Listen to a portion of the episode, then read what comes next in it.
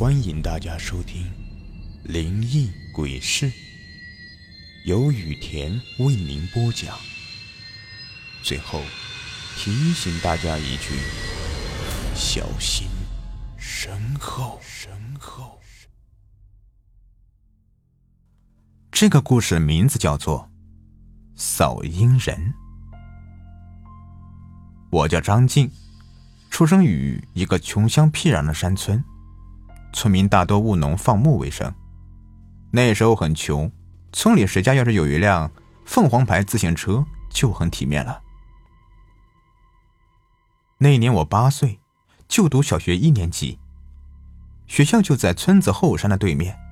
最痛苦的是，每次上下学都要长途跋涉，经过那条崎岖不平的山路。听村里老人说，这座山叫万坟山。因为山里有着数以万计的木牌子和土包，那些都是墓碑和坟墓。原本这个山不叫万坟山的，老人们说，当初日本战败投降后，有一队残余的日军不肯接受投降，躲进这大山里，跟解放军负隅顽抗。后来这残余的日军几乎弹尽粮绝。便对山里几个村子进行三光政策，山里的几个村子几乎灭绝，幸存者寥寥无几。由于我们村子在山脚下，所以得以幸免。后来，这残暴的日军很快就被解放军给歼灭了，而死去的村民则被安葬于山里，遍地的坟墓，这就是万坟山的由来。时间一久，有人曾在山里面看到死去的村民，也有人曾听到唱着日语的军歌。后来回来的人都大病一场，差点丢了性命。此后，山里面会经常发生一些诡异的事情。渐渐的，村民都选择在白天进山，傍晚出山，生怕一个不小心把命给留在这里。由于那个时候条件落后，交通比较闭塞，每次上下学都要胆战心惊地穿过万坟山，对着满山遍野的坟墓，则令人望而生畏。还好每次上下学有同村的小虎陪伴着，相互鼓励，以此壮胆。奇怪的是，每次经过万坟山的时候，经常会遇到一个衣衫褴褛的老头。拿着扫把在坟墓的附近扫落叶，听说是当初的幸存者，后来留下来作为守山人。其实老人只是心中有执念，不愿意离开而已。也许这是老人最后能思念亲人的故土。有一天，傍晚放学，我被老师给强行留了下来，因为老师布置的作业我还没有做完。老师要求我完成功课才可以走。阿静，太阳快下山了，我就不等你了，不然回去晚了会挨我爸揍的。眼看天色将晚，坐立不安的小虎对我说道：“我点头示意，表示让小虎不要等我了，让他先回去后转告我爸，让他来接我，要不然天黑了我就回不去了。”功课终于完成了，我抬头看到教室的时钟，已经快六点了。当走出校门后，天已经黑了。望着夜空中的点点星光，我心中的苦涩难以言表。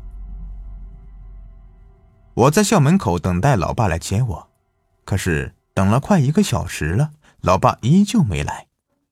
我不明白老爸为什么没来接我，或者是有事耽误了。我只能自我安慰。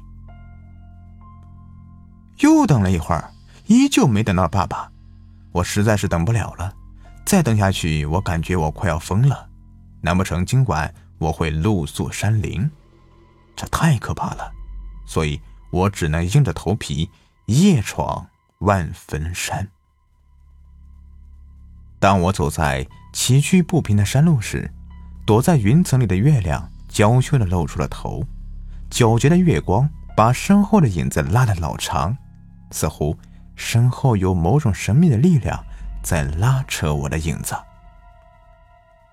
我不知道到底走了多长时间了，我依然在山里，望着漫漫的山路，我满脸愁容。陪伴在我身边的只有这些冰冷的木牌子和土包坟。走着走着，这个时候前面突然出现一道亮光。当我小心翼翼的靠近的时候，才发现是一座灯火通明的村子。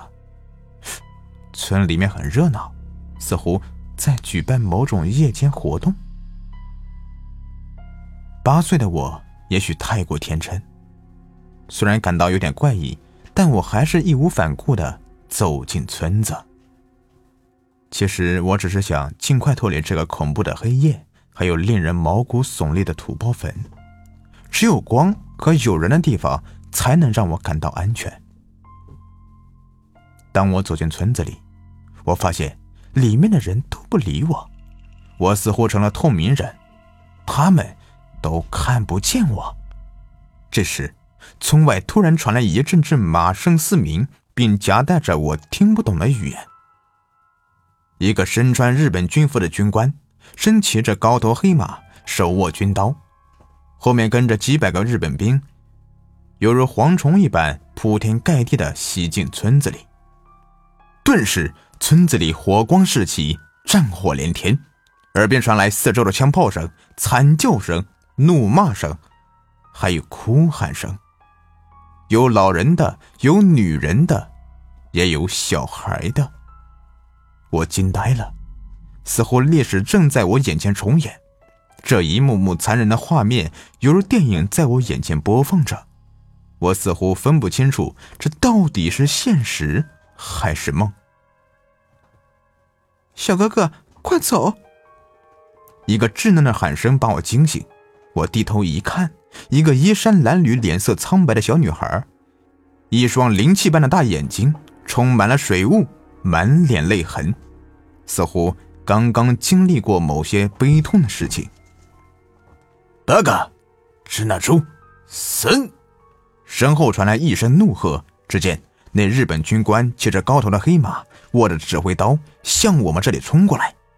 来不及思考的我，拉起小女孩的手，快速往村外面跑。两条腿果然跑不过四条腿，那日本军官已悄然靠近，屠刀即将临身，心急如焚的我被小女孩突如其来的一推，屠刀急如雷电划过小女孩的身体，鲜血飞溅，小女孩的尸体缓缓的从半空中掉落，那双通红、充满泪水的大眼睛死死的盯着我，似乎在说。快走，快走！不，我抱着小女孩的尸体泣不成声。没想到小女孩会为了救我而牺牲自己，我恨自己无能，恨自己软弱。此时此刻的我感到非常的无助。这时候，日本军官再次举起屠刀劈向我，万念俱灰的我缓缓的闭上眼睛，也许。死对我来说是最好的结局。我不会再无奈，不会再遗憾，也不会再痛苦。醒来！一个苍老的怒喝声把我从梦中拉回现实。身边残暴的日本军官哪去了？四周烧杀抢掠的日本士兵哪去了？怀里死去的小女孩的尸体又去哪了？似乎……刚刚经历了一场梦，身边存在的只有破败的村子，还有老迈的守山人。老头告诉我，刚刚所经历的那些都是当初日军屠村的情景。因为这里的怨气太重，导致阴气常年不消，常人接触之后，轻则痴呆，重则损命。老头的一番话让我冷汗津津。只是没有想到自己会经历如此光怪陆离的怪事儿，要是说出去，估计没人会相信，肯定把我当疯子。就在我胡思乱想的时候，老头掏出一本书交到我的手上，并且语重心长地说：“小子，此地阴气深重，我无法护你全身而退。老头子也是风烛残年，这把扫把会带你出去的。日后啊，这座山就靠你了。说完，老头便拿起扫把，舞弄怪异的姿势，喃喃地说：“一扫天地竹，二扫阴阳路，三扫神罗殿，四扫鬼神壁，五扫送迎客。”原本缠绕在村子里的阴气逐渐消散，老头便把扫把递给我，之后抓起我后背衣领，像扔铅球似的往村口外面狠狠地扔出去，并大喝：“走！”哎，哎呀妈呀！我的声音凄厉的惨叫着，手上的扫把似乎有着神秘魔力，紧紧地吸住我的手，周围的阴气都无法靠近扫把。就这样。我飞出了村子，然后便晕死过去。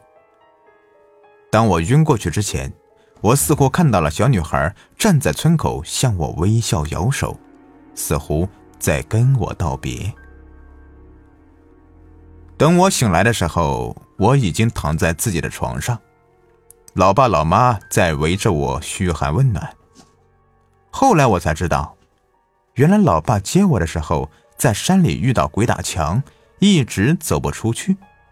后来听到我的惨叫声，便闻声而来。也许是因为扫把的原因吧，老爸竟然安全的把我带出万坟山了。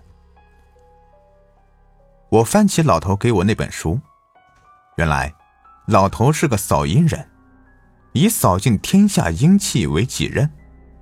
这时我才明白老头那句。日后这座山就靠你了的意思了。此后，这扫把便成了我的贴身之物，万坟山则如入无人之境。只是后来，我再也没有遇到过那个老头了。